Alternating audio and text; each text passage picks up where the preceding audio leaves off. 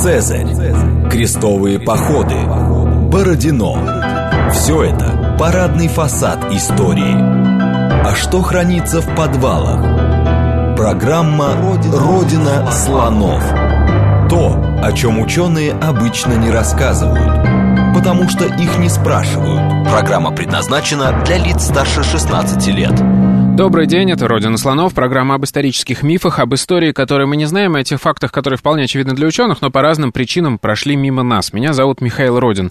Сегодня у нас будет не программа, а настоящий такой авантюрный роман приключенческий, потому что мы будем говорить о шпионаже в эпоху просвещения. Ну, точнее, пошире, наверное, все-таки в 18 веке, но эпоха просвещения, она так в фокусе будет. И понятно, что мы будем говорить о разных интересных персонажах, об их приключениях, о том, как они перемещались по Европе, но ну, естественно, коснемся и достаточно серьезных вещей, как это было организовано, а, как, это, как этому противодействовали а, противники и так далее.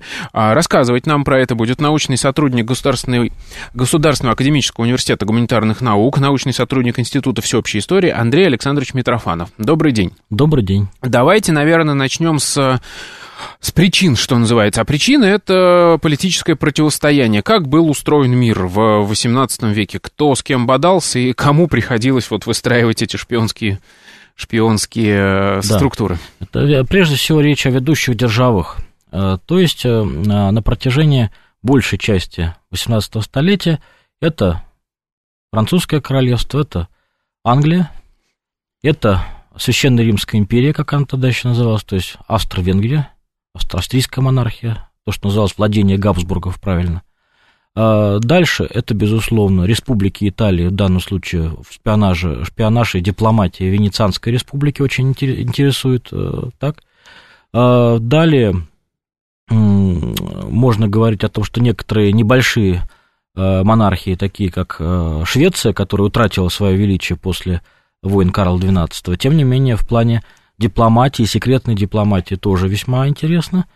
И, конечно, Российская империя, которая, э, особенно после Северной войны, э, меняет свою позицию, меняет свое положение вот в этом концерте европейских держав, как тогда говорили, и, собственно, из-за чего э, Россия привлекает внимание европейских различных дворов не только после своих успехов в войне и провозглашений, собственно, империи в 1721 году, но и потому, что э, вторжение России в любом виде в европейские дела, оно несколько нарушало баланс сил.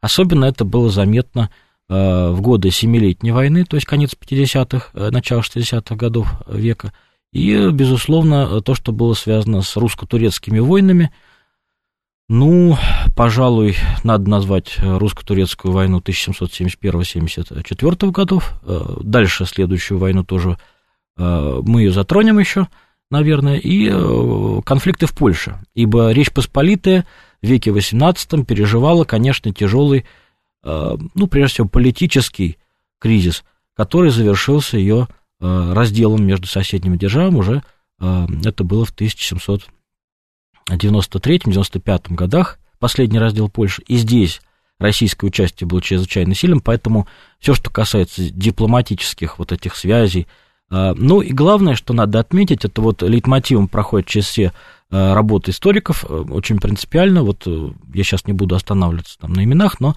а, что дипломатия века XVIII, она в основном дипломатия монархов. Это дипломатия династическая, дипломатия семейная. Все монархии в значительной степени друг с другом связаны родственными узами. Кого не посмотри, российские монархии с германскими династиями, э, французы с итальянскими династиями, ну и так далее. Вот, так что здесь вот этот династический фактор. В конце века уже там революционные события, там уже происходят изменения существенные. И тут, насколько я понимаю, надо учитывать, что 18 век — это эпоха абсолютизма, то есть сильные государства, централизованное управление, это влияет, естественно, и на дипломатию, и на шпионаж. Здесь не все так однозначно, потому что своих э, дипломатов имели все э, более-менее э, устоявшиеся монархии, и мелкие итальянские республики и так далее. Все имели дипломатию собственную. Другое дело, что они проводили собственные какие-то внешнеполитические акции, часто в концерте друг с другом. в неком альянсе. Вообще система альянсов – это вот то, что для века просвещения принципиально важно, постоянно. Да это еще даже 17 век. Система альянсов – это то, что позволяло соблюдать на самом деле мир. Не всегда, но это поддерживало состояние мира в Европе. Прежде всего мы говорим о Европе, конечно.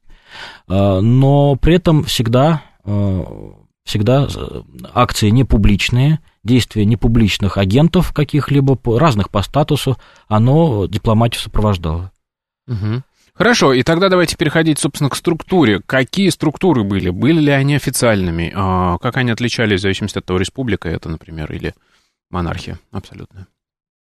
Ну, наверное, надо остановиться на каких-то примерах, э, ну, не всех, но наиболее важных и лучше всего изученных. Вот мне просто ближе по сфере моих интересов научных э, примеры Франции, Российской империи, на них остановимся. Хотя это не значит, что в других государствах, например, в Венецианской республике, лидер вообще по шпионажу, лидер по всяческим секретным акциям и в 16 столетии, и в 17, и в 18 Британская система, наверное, тоже ее коснемся, но она была тоже очень развита и одна из наиболее успешных секретных дипломатий в Британии. Но, э, возвращаясь к Франции, здесь э, вот какое наблюдение.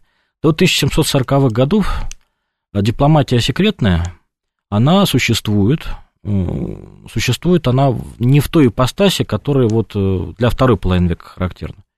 Потому что речь идет о частных акциях, разовых. Это э, деятельность дипломатов официальных, конечно, если они были, потому что дипломатические отношения между странами часто разрывались, и на долгие годы, на 10 лет между Францией и Россией такой период был.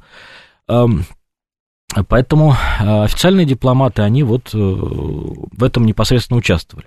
Второй пример – это Российская империя. Да? Эм, если во Франции это так называемый секрет короля – то есть, прежде всего, э, ведомство очень небольшое по своим э, человеческим ресурсам, то есть там работали только избранные, но оно еще и существовало в тайне. Все его финансовые расходы были в тайне от министров, в тайне от приближенных монарха.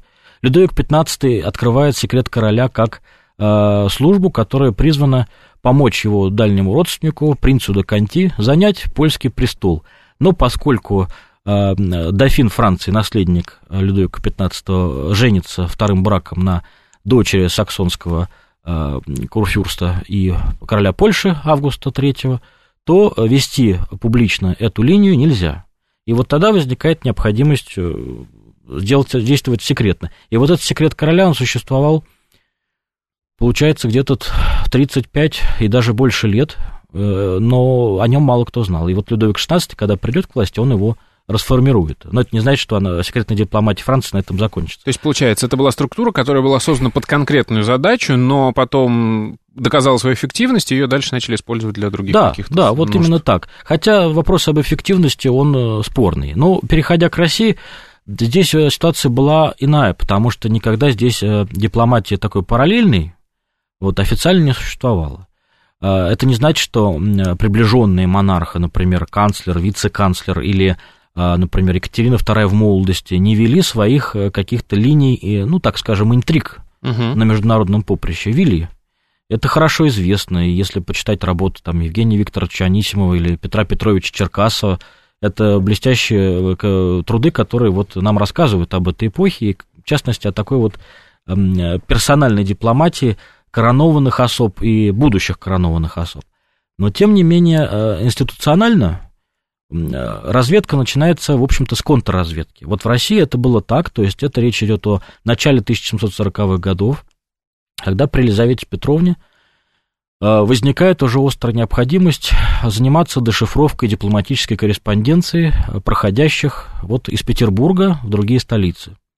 Э, внимание сосредоточено было прежде всего на французских дипломатах, во-вторых, шведских дипломатах, в-третьих, уже британских, ну и так далее, это те, кто интересовал, те, кто наиболее активно себя проявлял при дворе в Петербурге. И э, что интересно, для того, чтобы эта служба была эффективной, э, пришлось обращаться к академикам, в Академию наук, э, ибо вопрос расшифровки, он э, был достаточно сложным. И вот э, первым таким интересным персонажем который был к этой работе привлечен, это был ученый-математик Христиан Гольбах из немцев, который прожил очень долгую интересную жизнь и возглавил эту службу. Вот дешифровка писем, чтобы было понятно, почему она так важна, это такая принципиальная важная вещь, ибо часть дипломатической корреспонденции идет без шифра, и она, это большинство текстов, которые в архивах у нас находятся, и не только у нас, но и во Франции, там, и, скажем, там, в Британии, а некоторая небольшая часть идет шифрованной. И э, здесь, конечно, речь шла об интригах и сборе так называемой секретной информации. Э, в это время э, начинается вот э, такой вал этой работы. Если сначала дешифровали, скажем, там, в неделю несколько посланий, в месяц там несколько десятков, то масштаб этого был таков, что к концу 80-х годов 18 века российские служащие, которые, кстати говоря, относились э, к ведомству э, главного почтамта, Uh-huh, Вот, это понятно, что они не занимались вот э, почтовыми отправлениями, но их работа была такой тайной. Это все происходило в рамках так называемых черных кабинетов. А, так вот, эти служащие их, кстати, тоже было очень немного, это ограниченный круг лиц, весьма выдающиеся специалисты, и по полиографии, как бы мы сейчас сказали, потому что нужно разбирать почерк банально э, авторов этих.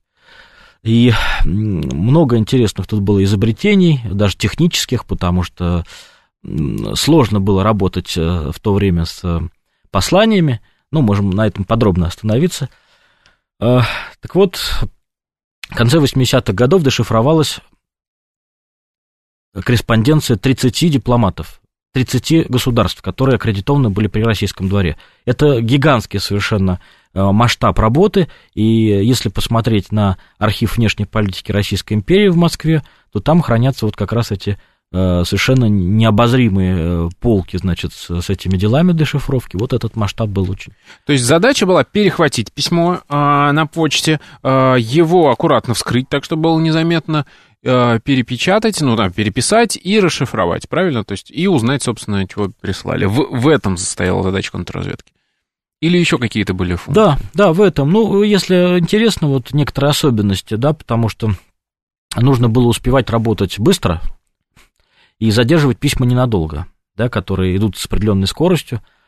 Уже в то время были способы доставлять документы быстро, хотя из Петербурга, понятное дело, например, доходили документы медленно – могло занять там до европейской столицы месяц, если сложности в дороге, то и полтора месяца бывало.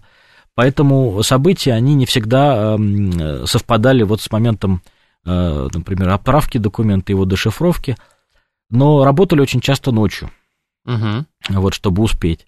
А второе, вторая особенность – это э, то, что пришлось изобретать разные хитрости. Например, документы посылались в специальных конвертах заклеенными – Э, нужно было их уметь расклеить, для этого использовались, например, распаривание, причем распаривание, как говорят специалисты того времени, происходило в течение нескольких часов. И не всегда это давало определенные результаты. Иногда клей был настолько сильным, что там невозможно было открыть. И подделка печатей. А, видимо, этим занимались и французы, видимо, занимались и в германских государствах, так сказать. Но в России это хорошо известно по источникам – которые, доклады, которые шли э, канцлеру, прежде всего, в данном случае Алексею Петровичу Бестужеву-Рюмину изначально, потом вице-канцлеру Воронцову и так далее, да, но э, прочим канцлерам и вице-канцлерам, руководившим внешней политикой. Э, но там вот э, фиксируется такой момент, что для, для правильной изготов...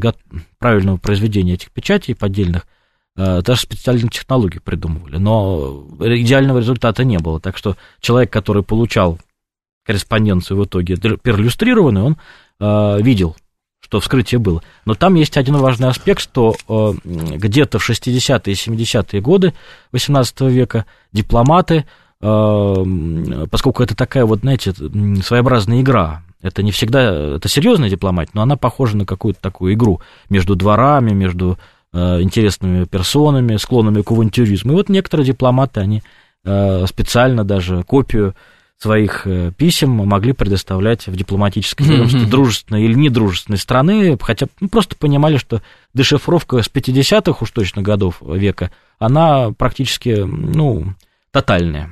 Хорошо, то есть контрразведка возникла как система перлюстрации. Это какой-то там кабинет, да, с каким-то набором людей, сколько их, кстати, было, которые, ну, которым доставляют перехваченные письма, и они быстренько их расшифровывают. А, менялось количество. Опять российский пример нам хорошо известен.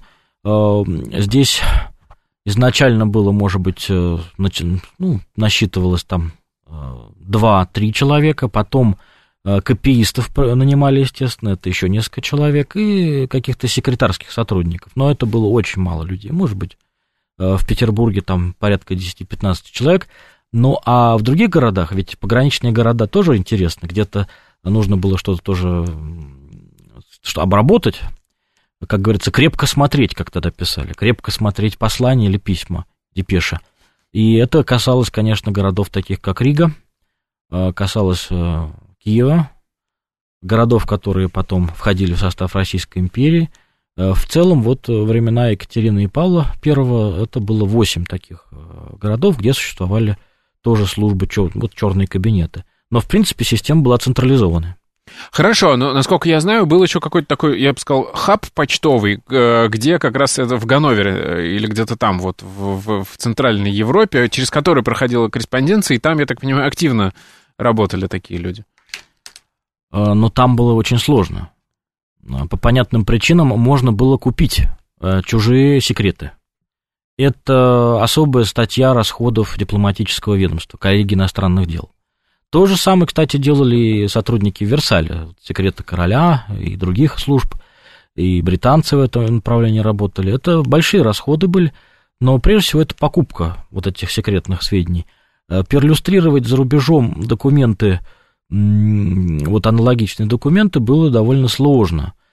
Э, ну, по ряду причин. Прежде всего, потому что там свои секретные службы есть. Угу. Вот. И полиция, она ведь везде с разной эффективностью работала. Например, Э, полиция австрийская, это прям э, притча во языцах в XVIII веке. Это австрийский сыск, очень э, такой строгий, педантичный и очень эффективный. Хорошо работала прусская разведка и контрразведка. Мы знаем, что Фридрих Великий использовал прежде всего военных специалистов, которые добывали военные всяческие, всяческие секреты. Это ему очень помогало и в мирное время, скажем так, и, ну, про военное время я даже не говорю. А, естественно, вот такие примеры были, когда использовались люди э, весьма высокопоставленные. Это, можно сказать, все-таки агенты влияния. Ну, самый такой э, пикантный пример – это мать Екатерины II, э, Иоганна, княгиня, да, Анхальцербская, которая, в общем, прибыла в Россию с определенной миссией. Она мать будущей императрицы, мать великой княгини, вышедшая замуж за Петра Федоровича, великого князя. Но она, к тому же, собирала секретные сведения придворные, непридворные – для Фридриха Прусского. А когда это было раскрыто, понятно, опять же, здесь не, невозможно утонить, утаить переписку, э, то она была выслана практически со скандалом. Родную мать. Э, а, в смысле, она же еще не... Она еще да, мать, да. да. Вот. А, я вот к чему. Мы переходим, получается, от, э, я бы сказал, такой пассивного сбора информации, да, через перлюстрацию, к активному, то есть уже к агентам. А когда вот эта система возникла и как она была устроена? А правильно ли я понимаю, что на первоначальном этапе это вообще еще, ну, такое дело избранных единиц и чаще всего включенных именно в жизнь двора? То есть это высокопоставленные должны быть люди. Да. Первоначально, первоначально сбором секретных сведений занимаются только дипломаты.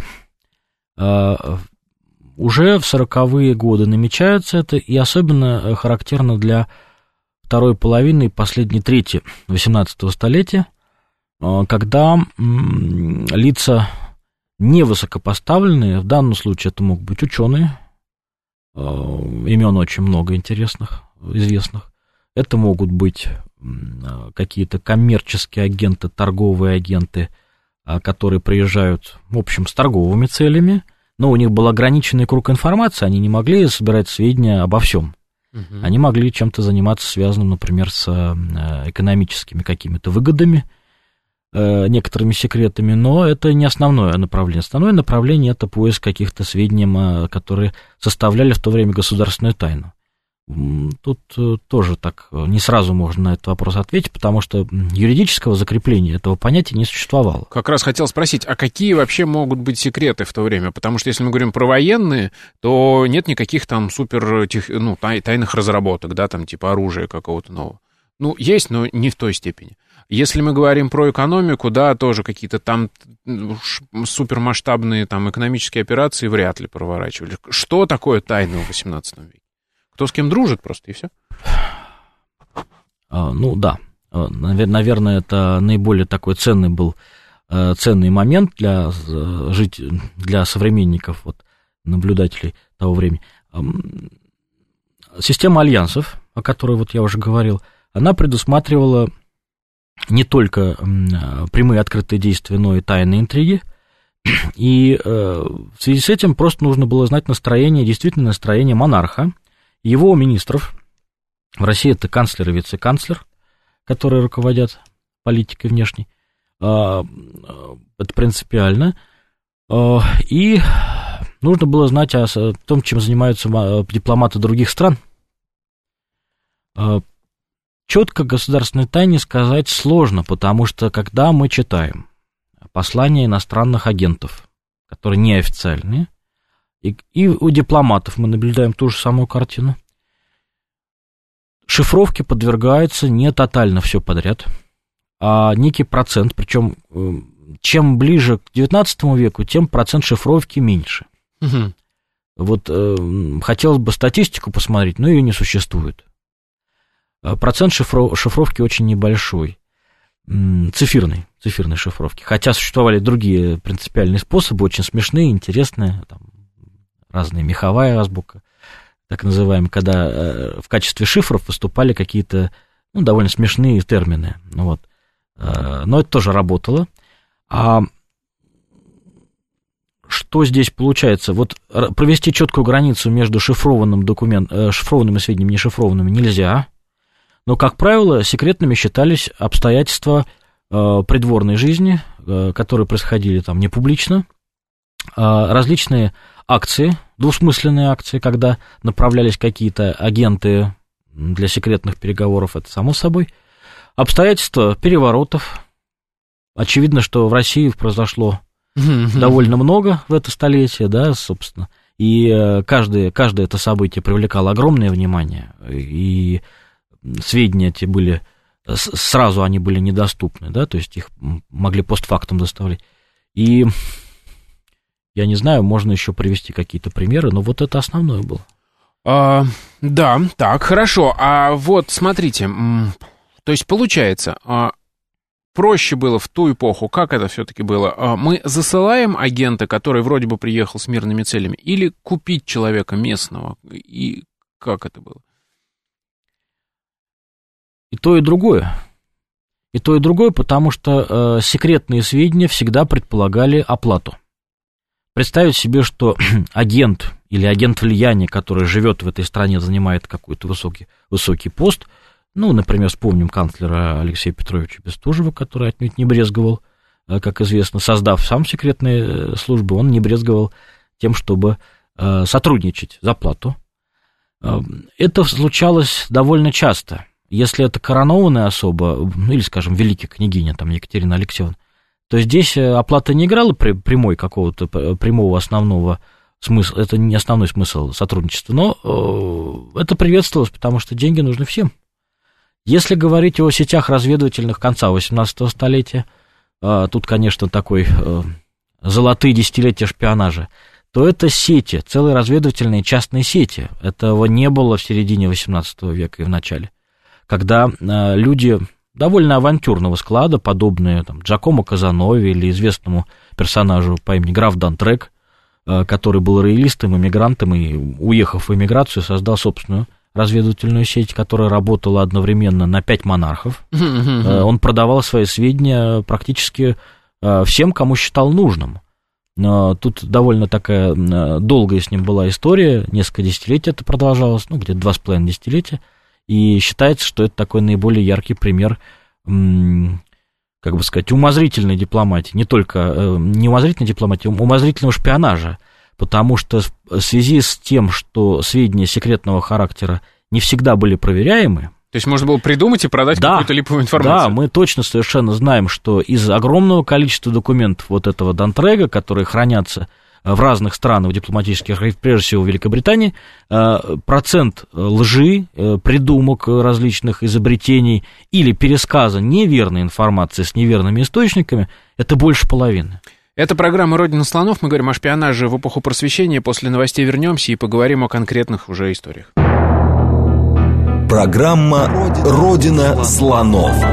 То, о чем ученые обычно не рассказывают, потому что их не спрашивают – еще раз добрый день, это «Родина слонов», меня зовут Михаил Родин, в гостях у нас сегодня Андрей Александрович Митрофанов, мы говорим о шпионаже в эпоху просвещения, а, поговорили, в общем, как все было устроено, и вот теперь выяснилось, что бывали у нас и такие частные шпионские предприятия, которые раскинули свои сети по всей Европе. Давайте поговорим об одном из них, вот, собственно, вы уже начали рассказывать. Кто этот человек, как он умудрился организовать эту сеть, как она была устроена, кто ее финансировал, или она сама себя обеспечивала? Э, ну, тут, да, такой э, эпизод, э, достойный авантюрного романа. Собственно, о нем авантюрные всякие романы и писали, и, наверное, еще напишут. Дело в том, что среди аристократов, которые участвовали в революционных событиях во Франции вот в 1789 году, было немало людей, которые решили свою родину покинуть, опасаясь, в общем, по понятным причинам последствий. Среди них был и граф Эммануэль де Лоне Дантрек, который э, числился сначала среди таких горячих сторонников э, реформ, а потом он переходит на другие позиции, и в эмиграции, когда он оказывается, то, видимо, встает вопрос о том, как его литературные, скажем, способности, которых он был не чужд, то как это совместить с дальнейшим э, дальнейшей жизнью, потому что надежд вот этих эмигрантов не было быстро вернуться. И война с э, коалицией европейских государств, э, революционеров, значит, она затягивается на очень долгие годы. И в этой обстановке э, сторонники эмигрировавших принцев, будущий Людовик XVIII, его брат Шарль Д'Артуа, будущий Карл X, вот вокруг них формируются такие сети – несколько разных эм, э, персонажей. И Гдырав Дантрек самый известный, о нем можно поэтому рассказать. А, вот что, его карьера, она как э, шпиона достаточно загадочна, потому что, с одной стороны, очень много документов сохранилось, много архивных свидетельств.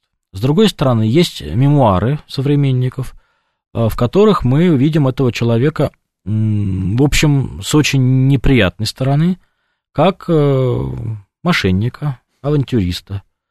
Э, что здесь правда, что здесь ложь? Ну, наверное, каждая история, которая к этому обращается, по-своему, значит, оценивает. Но мы знаем точно, что его карьера э, как дипломата начинается в 1795 году, а он дипломатом изначально не был. Он поступает на службу в Российскую коллегию иностранных дел, в Венеции это было, и в дальнейшем его судьба с Россией была тесно связана, а также с австрийскими дипломатами. То есть, получается, у нас там было э, представительство коллеги иностранных дел? Конечно, во всех, да, во всех и, крупных. Которое да, нанимало агентов, так скажем. Э, тут, да, нанимали, но это решение было из Петербурга. То есть, само ведомство, э, вот дипломатия, посольство, посольство или консульство за рубежом никого нанимать не могло, это не их компетенция. Решение принимали в Петербурге на уровне императрицы. Угу. И потом Павла Первого, конечно, и Александра Первого. Здесь э, все было очень четко. Решали, сколько платить, потому что э, очевидно, что деньги тоже имеют опять значение. Э, будь даже это частный какой-то человек, партикулярная личность такая, который статус изначально не имел никакого, а вот теперь он становится квазидипломатом таким и получает покровительство. Ну вот интересно, что сумма в 150 а, луидоров или дукатов золотых считалось достаточно начальным стартовым окладом для такого персонажа. Это относительно немного, учитывая, что это люди, ведущие такой очень э, не шикарный, но очень достаточный образ жизни. И дальше, что вот биография интересна этого человека. Э, он меняет своих покровителей раз в несколько лет и может одновременно работать на несколько министерств разных стран. Известно, что он поставлял свою агентурную информацию, довольно обширную, э, и в том числе, прежде всего, из Парижа, который был не всегда доступен для контактов по понятным причинам в то время, он работал на Фрэнсиса Дрейка и лорда Гренвилла, то есть людей, которые олицетворяют собой ну, вершину британской дипломатии и британского шпионажа в Европе того времени. И э, вот именно в Англии сохранилось наибольшее количество документов, связанных с сетью э, графа Дантрега. Ну, здесь хотелось привести, может быть, э, один такой пример, который высвечивает как бы вот роль секретного агента в это время и роль случайности. Ну да, вот интересно, как добывалась эта информация, как была устроена сеть? Да, потому что, как я говорил, процент недостоверных информационных сообщений, он больше половины. И эм, проверить было в тот момент невозможно. А, такой агент, как правило, подстраивался под мнение своих заказчиков. И он искал именно Что таких... хотят услышать, да, он ему говорил. Да? да, например, для Петербурга было важно узнать, а кто ведет в Турции интриги, чтобы порту Осман, Оттаманскую порту подтолкнуть к новой войне против России. Вот об этом э, можно было почерпнуть из этих секретных донесений много чего но это мало соответствовало реальности в то время. А второй аспект – это, конечно, Польша, потому что э, польские интриги различных э, дворов, берлинского, венского, французских революционеров Польши, которые по понятным причинам казались самыми опасными, и Кабинц – это просто такой эм, самый опасный враг для всех монархов Европы, он в Петербурге, соответственно. И об этом пишут – вот якобы были э, агенты даже в Комитете общественного спасения при Робеспьере. И до сих пор нет четких э, указаний на то, кто это был, но есть большое подозрение на выдающегося оратора, такого сторонника жесткой линии Бертрана Баррера. Вот в этой его ипостась э, недостаточно изучена. Очень интересный персонаж, хотя из французских э, мастеров, гениев э, разведывательных э, операций мы знаем прежде всего Шарля Малейса Толерана и Жозефа Фуше, это уже наполеоновское время. А здесь вот э, друг, другие персонажи, да, вот другого масштаба. И возвращаясь вот к эпизодам, которые высвечивают вот характер деятельности, то а, тут такая роль случайности оказывается очень высокой, потому что вот названный граф Дантрек, он, э, когда бежит вместе с русским посольством из Венеции, ну, уезжает, получив документы, Венеция попала под власть французов, и дипломаты разъезжаются. Все, негде работать, потому что э, суверенитета больше здесь нет. И уезжают. И вот он арестован был в Триесте э, опять французами, допрошен, и по совершенно неочевидной случайности его супруга, очень интересная женщина, она не смогла уничтожить все его документы, и один из портфелей оказался в руках французских генералов.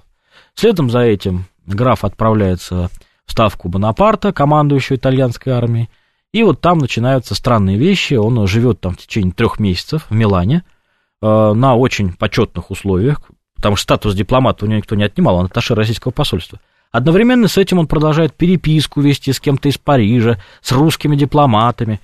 И вот если бы не этот злополучный портфель, может быть, все кончилось бы тихо, мирно, и он спокойно бы исчез, растворился, а, как это часто случалось с такими людьми.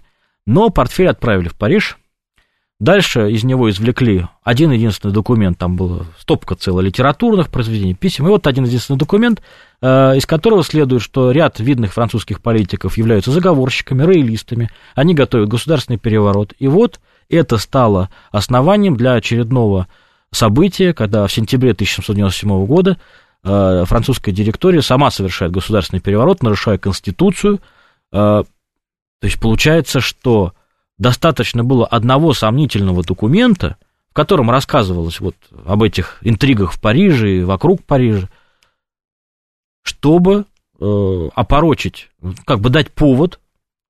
Это очень интересно, потому что получается, что статус э, непроверяемой, по сути дела, сомнительной информации оказывается очень высоким. Достаточно просто придать ему ореол секретности. То есть, э, вот что это вообще было за общественное сознание в то время? При том, что, получается, это же могла быть, наоборот, провокация со стороны, например, России. Э, то есть, им же выгодно, они подсунули в стан врага э, бумажку, где написано, что, типа, у вас тут шпионы. И они начали с ними бороться и сами себя обескровили.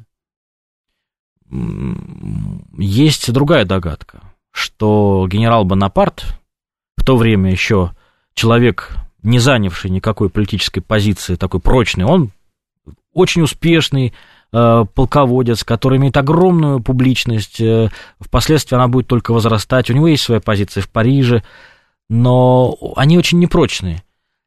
И вот есть такая догадка, что в документах, который он перехватил вот у этого Дантрега, была часть документов, указывающих на него, что он участвовал в каких-то секретных переговорах с принцами, э, в частности, с Людовиком, бывшим графом Прованским, а теперь уже э, королем в изгнании французским. И переговоры были как раз о том же самом, как совершить переворот, свергнуть директорию в Париже и получить э, звание герцога, пожизненного пэра, губернатора и так далее и тому подобное. А, было это на самом деле или нет, мы сейчас уже не узнаем. И поэтому что... тогда, получается, он так долго сидел, Дантрек, я имею в виду, в Милане при Наполеоне. А что... тогда это, получается, уже не э, арест с припровождением э, на допрос, а получается такая э, секретная миссия. Вот как посмотреть на это, понимаете? Хорошо, ладно. А смотрите, вот мы можем про Дантрега рассказать какую-нибудь историю, где вот он реальную информацию, мы знаем, что он ее выкупил, где-то каким-то образом добыл и передал куда надо. Ну, то есть вот не игры вот эти вот, а настоящая действительно достал оперативную информацию, которая нужна была заказчику, и за которую заплатили деньги. Считается, по крайней мере, в литературе э, есть точка зрения о том, что донесение его из революционного Парижа, пока там существовал его филиал, так называемая мануфактура, ее называли, мануфактура. А как это работало? Что значит, что ну, это филиал? Были, это были э, засекреченные такие специальные агенты, которые э, имели отношения с политиками, например, с депутатами, журналистами, и не бесплатно поставляли эту информацию за рубеж. Она утекала в Петербург частично, она шла в Вену и шла она в Лондон. Прежде всего в Лондон, наверное, да, вот это. А второй эпизод, связанный с именем этого человека, когда он очень успешно в начале 19 века, ну, между там 1800, скажем, годом и э, примерно 1810, 9, э, примерно, когда он еще не осел в Англии, и он поставляет информацию вроде бы отчасти достоверную. Тут э, потому, что у него есть так называемые «друзья в Париже». Он их никогда не называет по именам в своих донесениях в Петербург, в Лондон и в Вену. Он их не называет. А он их называет «парижский друг», «парижская подруга», или какие-то используют э, анаграммы. То есть мы знаем, что он называет конкретное имя, но таких людей в то время не существует. Что интересно, действительно, часть донесений совпадает с э, событиями военными, каким дипломатическими переговоры. Есть, эм, опять, догадки, то есть только догадки, документы уничтожены, что здесь поучаствовал министр иностранных дел Франции Шарль Марис Толеран, который вполне мог э, вступать э, в данном случае как инициатор и направлять информацию специально, часть достоверную, часть недостоверную. Это очень похоже на Толерана, потому что впоследствии, как известно, в 1808 году, в 7-8 году он предлагает свои услуги не безуспешно императору России Александру Первому. Толеран. Кто предлагает Толеран? Толеран, Толеран. Да. Тот самый, который... Да, особенно, когда его Наполеон отправляет в отставку за интриги. Ага. А, вот Толеран, он, так сказать, активно в этом участвовал.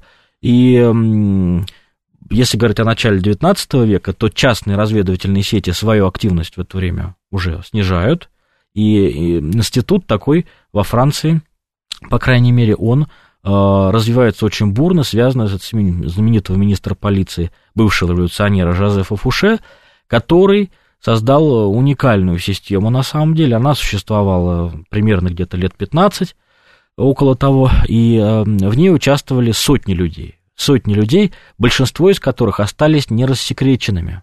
Мы некоторых из них знаем, потому что бывший секретный агент спокойно мог о своих приключениях описать э, в мемуарах, что угу.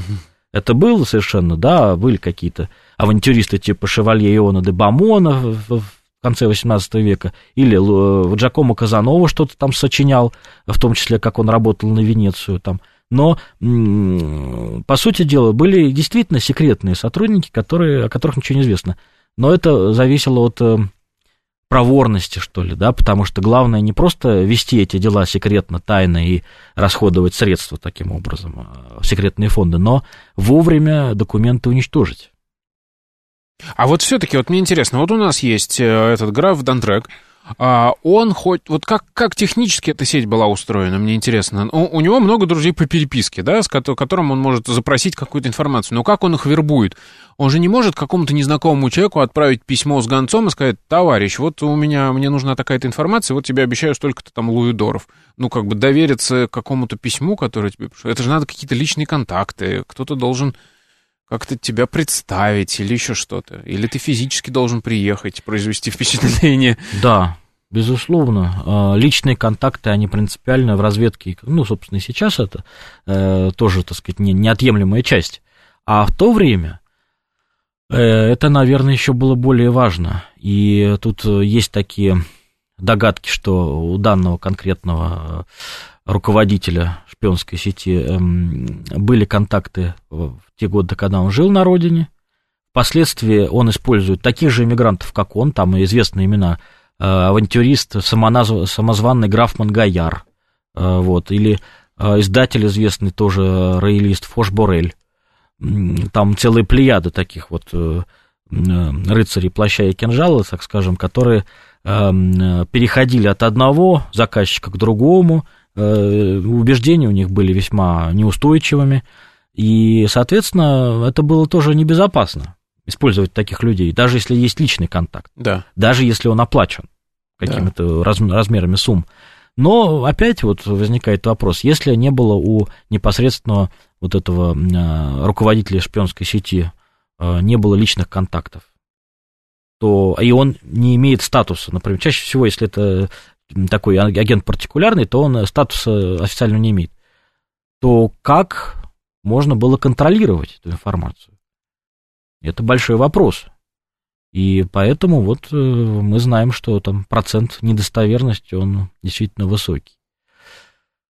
То есть, получается, в, в это время это как бы, ну, а, агент, я не знаю, руководитель агентурной сети, это просто человек, у которого действительно много личных знакомств, э, и которые вот так вот расползаются по Европе, и он с ними как-то общается, но не очень контролирует, когда этот человек уже перешел на другую сторону, когда еще да, что-то, да. он заводит какие-то еще знакомства, и вот-вот эту сеть пытается поддерживать постоянно. В... Но вы упомянули, что к концу 19 века, к наполеоновскому времени, вот эти частные сети прикрылись. Видимо, государства все начали к этому относиться более серьезно. И агентурные сети чужие закрывать, и свои какие-то развивать, правильно?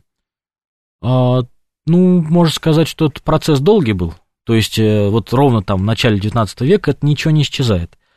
Существует официальная разведка, которая при дипломатии, а это та же, те же традиции, которые век просвещения существовали. Ну и частные сети, они просто теряют свою эффективность. Почему? Ну, потому что лучше становится непосредственная работа непосредственных дипломатов, да, официальных, потому что, ну, в какой-то степени ускоряется, например, передвижение, транспорт, транспортная доступность. То есть, э, да, скажем, если брать там середину 18 века и начало 19 все-таки есть некоторые позитивные отличия. Там скорее, быстрее можно было доставить э, почту. Э, потом роль, например, как сказать, с центров связи. Да, вот а то об этом речь у нас шла. А что такое центр связи? Ну, например, Гамбург, Ганновер и Цюрих или Женева. Потому что вот э, э германские порты и э, города Швейцарии, они очень привлекали таким своим особым автономным, удаленным от столиц статусом, и там как раз вот наиболее устойчивыми были э, такие центры передачи информации. А, и действительно, это, это было удобно, это была гарантия а, такой безопасности определенной, хотя не постоянная, потому что во время военных действий по понятным причинам приходилось э, менять место. Вот. Ну и, может быть, какие-то особенности, вот, человеческий фактор тоже играл роль, потому что очевидно, что людям типа Дантрега невозможно было верить Э, на протяжении очень долгого времени. И вот, э, например, его судьба, ведь он закончил свою жизнь очень трагически. Он жил под Лондоном несколько лет э, в своем доме, и однажды и он, и его супруга были зарезаны жестоко их слугой. Слугой у них был итальянец по имени Лоренцо, Это обошло все газеты английские. Это был действительно очень такой э, жутко скандальный момент, потому что многие в элите, в английской, естественно, знали о роли этого человека. Это, кстати, было прямо накануне вторжения Наполеона в Россию. Опять есть такая версия, что это была месть Наполеона за что-то. Угу. Только вопрос, вот за что месть? Хорошо. Э, была ли это только личная неприязнь? А вот этот момент вы упомянули, да? Ну, понятно, что с таким агентом можно как-то расправиться. А вот другой вариант, э, я бы сказал, правовой, возможен. Ну, то есть, условно, мы поймали агента. А за что нам его судить? Ну, в то, в то время вряд ли были законы там какое-то распространение информации. Просто человек пишет письма в одной, в один конец, в другой конец. Вот можете какой-нибудь привести пример? Жан-Александр Бану, насколько я понимаю, может да, посту- я... выступить таким примером. Как судили человека, за что и как это происходило? Э, здесь эм, это период так называемой вот шпиономании. А в России он начался где-то в 1791 году, и закончился он только при Александре Первом, когда, например, отношения вот опять с Францией э, улучшились, были восстановлены в полной мере, а в, годы э, революционного вот этого беспорядка опасность, которая якобы исходила от агентов революции, была очень преувеличенной. Во-первых, это было личное мнение Екатерины II, ее приближенных, которые полагали, что это по разным причинам доставляет большую неприятность и, в общем, опасно. Ну, вспомним, что э, вот это эхо Пугачевского бунта для русских вельмож, оно было, в общем, весьма актуально. Это не какое-то очень отдаленное во времени событие. И они воспринимали это вот э, с позиции такого кровавой катастрофы, которая может постигнуть любое государство. Э, второе, это, конечно, разочарование в просветителях, которые считались, э, да, вот такими эм, родоначальниками всего этого беспорядка французского. Ну, а конкретные примеры, вот во время этой шпиономании э, ловят как настоящих шпионов, которые работают в России и засылаются сюда специально. Их немного, их буквально несколько человек. И они отдаются под суд. Если это человек, служивший в армии, он лишается чинов и званий, ссылается в Сибирь. Это совершенно угу. понятно. Казни не было, никого не казнили. А, или человека держат без суда в тюрьме. Вот как раз Жан Александр Бано. Это такая, микро такой сюжет, он малоизвестный дипломат, который работал в Польше, но в 1793 году он был арестован по требованию русского посла Якова Северса. После этого он оказывается под арестом, оказывается в Петербурге, в Петропавловской крепости, где сидит до Павла I. А он чей э, подданный? Он изначально француз, эмигрировавший. Впоследствии он остается в Польше и является секретным агентом французского министерства иностранных дел. Угу. То есть он француз, но поскольку э, разорваны были отношения между Францией и польским королевством в этот момент, то э, у него статус был утерян.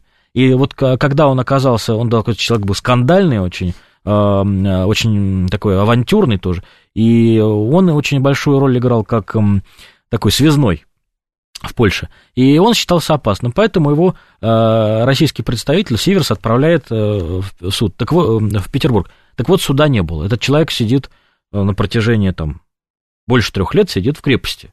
Есть допросы, есть документы, которые сохранились, очень интересные.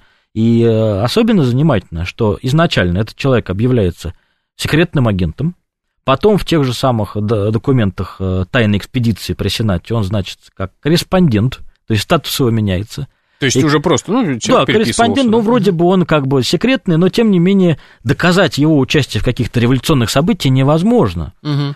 И так продолжается очень долго, потому что э, были свои проблемы и в Петербурге. Следствие это, оно же, как сказать, вот коллеги иностранных дел отдельно, а тайная экспедиция отдельное ведомство. И оно как бы не всегда это все пересекалось, даже, скорее всего, не пересекалось. И впоследствии, чем это заканчивается? Тем, что его Павел I милостиво отпускает из пределов России, и тут уезжает за границу и навсегда остается уже там. А, он оказался во Франции, на родине, все благополучно. Но в какой-то момент, например, при дворе начинают вспоминать, что был такой опасный человек, и опять через два года рассылается циркуляр о поиске этого человека в России. То есть вот этот призрак шпиона, призрак какого-то э, незримого агента, который очень опасен, э, вот в конце XVIII века это такой популярный миражный образ такой. Э, ну, а судить о том, э, на самом деле, сколько было секретных агентов в то время в России, довольно сложно. Ну, пример, который вы описали, это как раз опять мы выпали из правового поля. То есть его просто посадили и держали, ну, чтобы как бы не, не мешал, да. А потом пришел Павел, который известен своим таким волюнтаристским, этим, дружил со всеми, он его взял и отпустил. То есть это, это опять как бы, ну, такой как сказать, это еще не системная работа, да, вот не как сейчас у нас есть э, законодательство, у нас есть органы, у нас есть четкое понимание, что, с кем, как, за что. Правильно? Да, Тогда еще да, не потому было. что э, традиции менялись медленно, эволюция института э, разведки происходила тоже не очень быстро, и, конечно, внимание, например, к XIX веку, оно иное, и там много-много интересных сюжетов на этот счет. Хорошо, спасибо большое. А, это был Андрей Александрович Митрофанов в программе «Родина слонов». Меня зовут Михаил Родин. До новых встреч. Пока.